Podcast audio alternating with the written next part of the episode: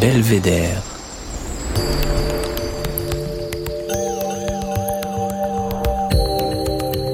Le podcast du département de l'Isère. Bonjour et bienvenue dans Belvédère saison 2. Dans la précédente saison, nous sommes partis à la rencontre de femmes et d'hommes qui font vivre l'Isère. Dans cette nouvelle saison produite par le département de l'Isère, nous plongeons dans l'intimité de personnes ordinaires au parcours atypique, à la croisée de toutes les missions du département. Installez-vous confortablement, enfilez vos écouteurs et laissez-vous porter.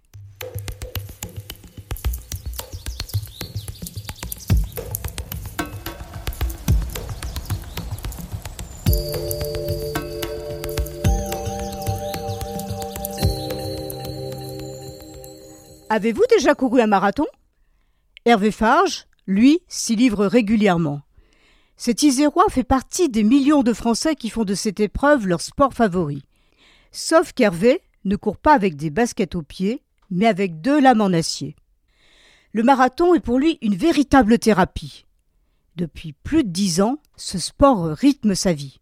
Il lui permet de surmonter un handicap duquel nombre d'entre nous ne seraient jamais sortis. Après un grave accident, au prix de nombreux efforts et d'une lutte acharnée contre la douleur, Hervé s'est construit une belle histoire. Son histoire. Celle d'un homme qui n'abandonne jamais et veut transmettre ce que l'endurance lui a appris. L'humilité, la sagesse et l'empathie. Il nous donne une belle leçon de vie. Je m'appelle Hervé Farge, j'ai 45 ans. Aujourd'hui, j'habite sur la commune de, de Saint-Imier. Je suis l'enfant du pays. Je suis né à Sassenage. J'ai fait toute ma scolarité, mon enfance euh, et toutes mes premières euh, opérations euh, sportives et, même professionnelles sur, sur la commune de Sassenage. Depuis toujours, j'ai été versé un petit peu dans les sports à sensation. Donc j'ai fait beaucoup de canoë-kayak, j'ai fait beaucoup de, mountain bike avant que ça s'appelle UVTT.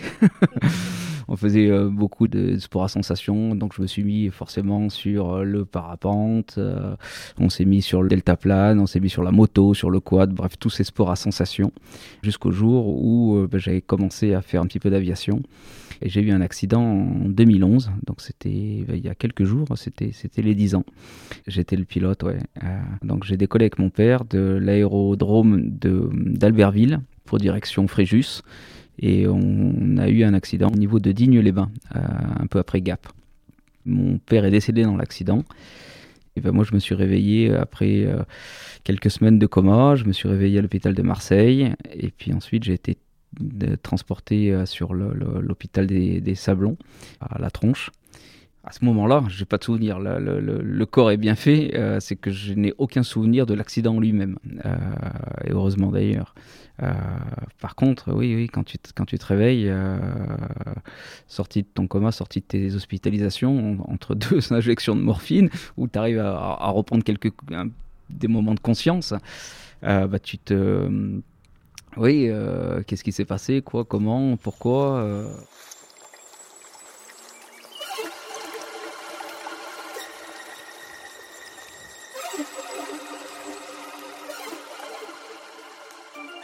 Et donc j'ai été amputé de la jambe gauche au niveau du tibia, greffé, de la jambe, partiellement de la jambe droite.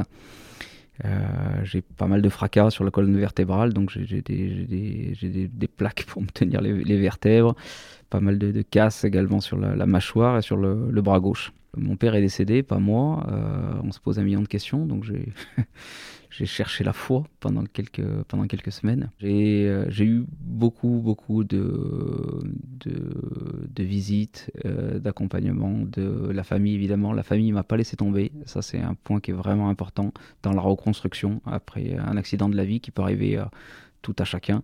Euh, ma femme m'a pas quitté, mes enfants m'ont pas quitté, euh, ma famille aussi. Donc, pour revenir sur l'accident, j'étais le tiers responsable de mon accident. Euh, le reste de la famille ne m'a pas tourné le dos, alors que mon père est décédé par ma faute. L'équipe soignante, ils ont récupéré un petit bonhomme de 35 ans complètement brisé de partout. Et puis, bah, ils m'ont pas laissé dans un coin, ils m'ont reconstruit. Alors, que ce soit les chirurgiens ou tout le staff médical qui, qui, m'a reconstruit pendant de, nombreuses semaines. Mais par la suite, je suis resté environ un an au centre de rééducation à Échirol. Tout le monde s'est occupé de moi euh, également de l'ergothérapeute, en passant par les, différents kinésithérapeutes euh, qui se reliaient tous les jours, euh, jusqu'à l'orthoprothésiste qui s'est occupé de moi, qui m'a fabriqué les jambes pour adapter adapté à mon, ma morphologie pour, euh, d'une part, commencer la marche. J'ai été euh, très très bien accompagné. Ouais. Euh, et ça, ça a énormément abouti à la reconstruction. Quoi. Et puis par la suite, bah, je me suis mis à reprendre une vie un peu comme avant, avec toujours des sports un peu moins sensations, même beaucoup moins de sensations, mais des, des, des, sports basés sur l'endurance. Mais dans, dans mon handicap, il me faut une jambe pour chaque activité. Mon accident, j'avais 35 ans. Et euh, des, gens handicapés, euh, ben, un peu comme tout le monde, j'en avais, oui, on, on en voyait, on, quand on, les croise, ils sont de l'autre côté de la route, euh, l'autre côté du trottoir, on n'ose pas les regarder en face, on ne sait pas comment leur parler, on se dit qu'on n'a rien en commun, qu'ils ont une vie qui est bien compliquée, on, on, a l'impression qu'on ne peut rien partager avec, avec ces gens-là. Et puis là, du jour au lendemain, tu te réveilles sur ton lit, merde, je suis handicapé comment je vais faire? Comment je vais faire? C'est pas prévu dans mon, dans mon, idéal de vie, c'est pas, pas prévu dans ma formation, dans ma programmation. On m'a pas appris à être handicapé, je suis pas né handicapé. Et cette vie, j'en veux pas. J'en veux pas du tout, du tout, du tout. Euh, et donc, très rapidement, je me suis dit, euh, il faut que je me lance un défi, il faut que je me lance euh, quelque chose pour que je me prouve à moi-même que je suis capable de, euh, de, de, relever un défi avec mon handicap que je n'aurais jamais euh, imaginé me lancer quand j'étais valide. Et donc du coup, naturellement, ça s'est mis à la, course à pied et notamment le marathon. Je me suis dit, euh, avant, déjà que courir après un ballon, c'est pas drôle, mais alors courir tout seul, jamais de la vie, je, me serais lancé l'idée de faire un marathon quand j'étais valide. Et bah, parce que je suis handicapé, je vais faire un marathon. Et, et pour en revenir sur l'équipe euh, l'équipe médicale et l'orthoprothésiste, eh ben, ils m'ont pas laissé tomber. Ils m'ont pas dit, Hervé, euh, tu racontes encore des salades, hein. on va peut-être te régler ta dose de morphine, tu racontes un peu n'importe quoi. Non, non, non. Je pense que s'il le dit, c'est qu'il en a besoin et ça va l'aider à se reconstruire et on va l'accompagner dans cette démarche-là. On va voir jusqu'où il est, ce qu'il est capable d'y aller. Ils m'ont fabriqué les jambes et ils m'ont suivi. Ça s'est pas fait non plus en une demi-journée. Euh, c'était un an et demi de, de, préparation. Moi, j'ai donc la jambe gauche qui est amputée au niveau du tibia mhm. et la jambe droite qui a été greffée partiellement, donc qui est, qui finalement, euh, même si c'est la mienne, c'est la plus fragile. Euh, donc il a fallu faire une, une, boîte en carbone pour mettre la jambe à l'intérieur et fixer une lame sur, le, sur cette boîte-là. Donc je cours sur deux lames, je cours sur deux lames et euh, bah, ça demande toute une adaptation euh, pour apprendre à courir. Euh, c'est un peu comme si, si, tu courais sur des échasses. Tant qu'on est en mouvement, ça va. Dès qu'on s'arrête, on tombe. Donc finalement, une fois que j'ai chaussé mes deux prothèses, bah, je, ça va bien pour courir, mais que pour courir. Donc on, on court avec. Quoi, voilà. Et, et, puis on s'est mis.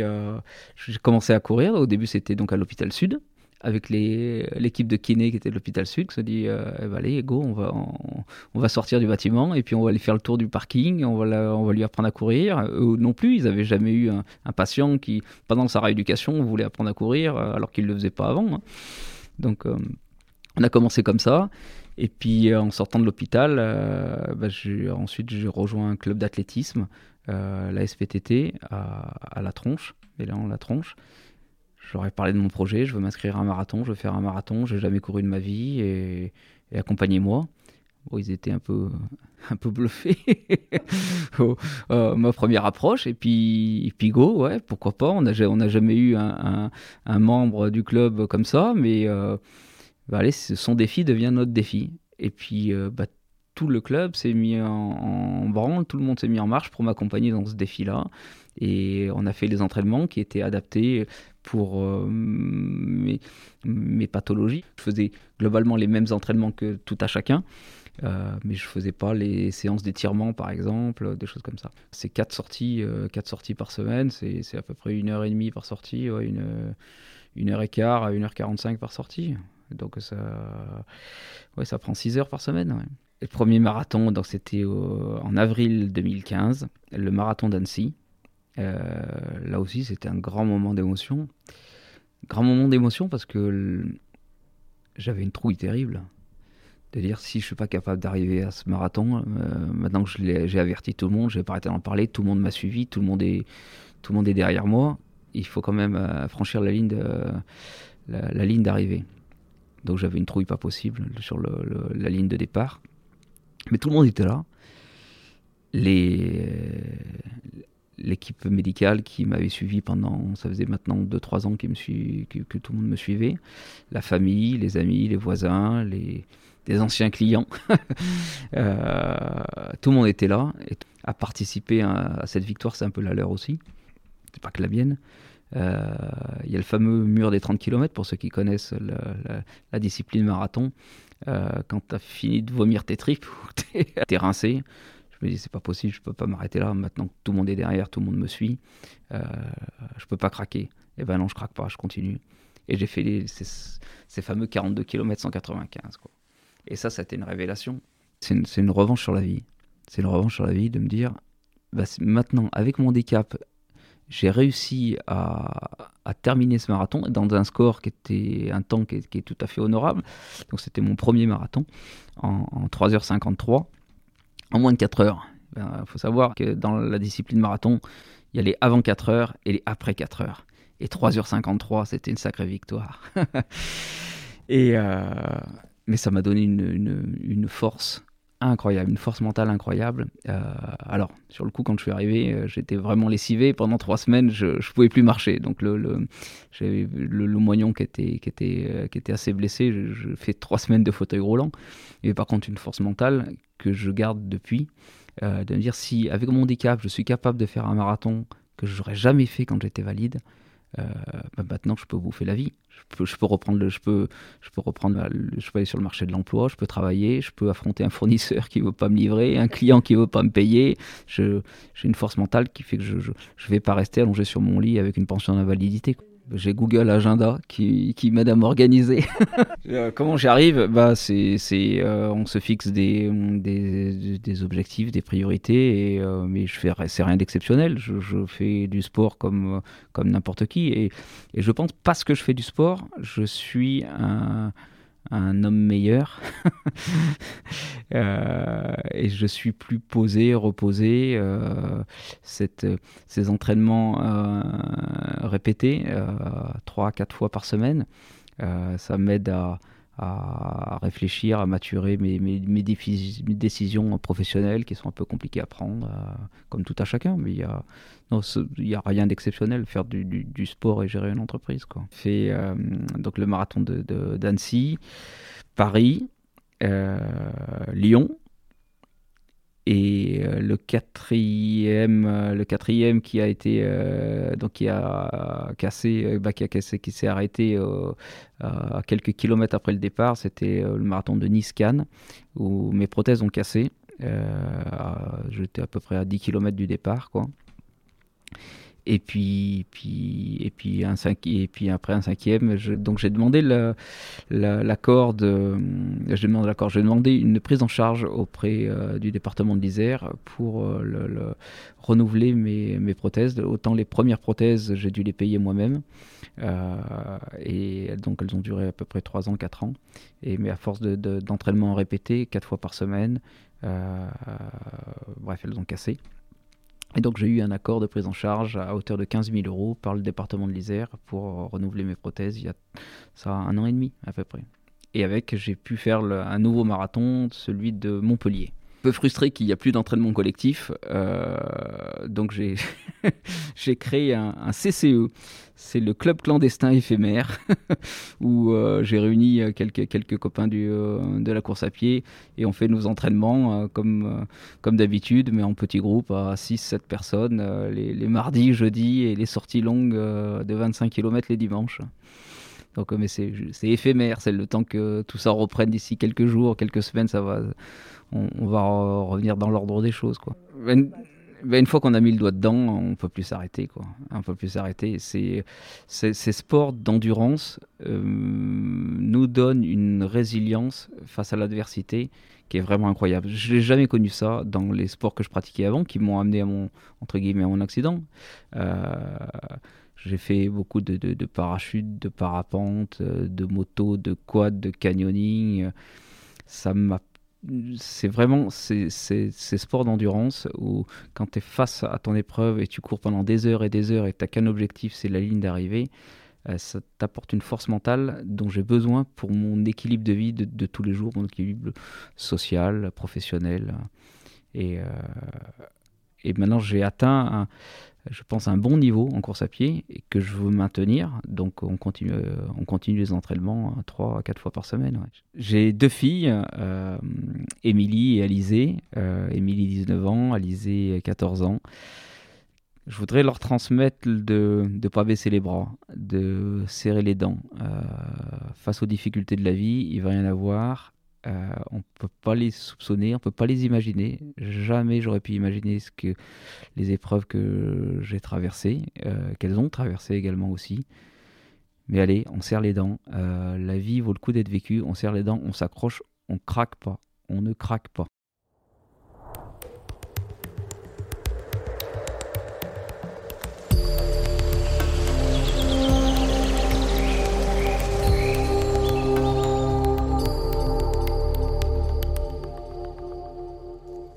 Aujourd'hui, euh,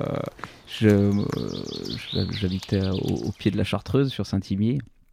Et puis j'ai passé une bonne partie de ma vie sur, euh, dans cette vallée-là du Grésivaudan. Donc j'ai fait du parapente pendant des années et des années à Saint-Thierry-du-Touvet.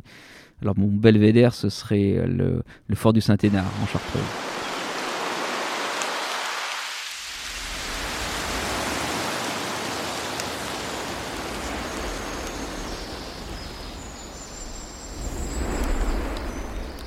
Belvédère, épisode 1, saison 2 avec Hervé Farge, c'est terminé pour aujourd'hui. Merci de votre présence et de votre écoute. Belvédère est un podcast produit par le département de l'Isère. Les propos ont été recueillis par Annick Berlioz. La réalisation est signée Émilie Vadel du studio de création sonore Scadienco. La musique a été composée par Denis Morin, Vague Imaginaire. Retrouvez tous nos podcasts et tous nos rendez-vous sur www.isère.fr et sur votre plateforme de podcast préférée. Vous avez aimé? Laissez-nous 5 étoiles et un commentaire sur Apple Podcast. Et à bientôt.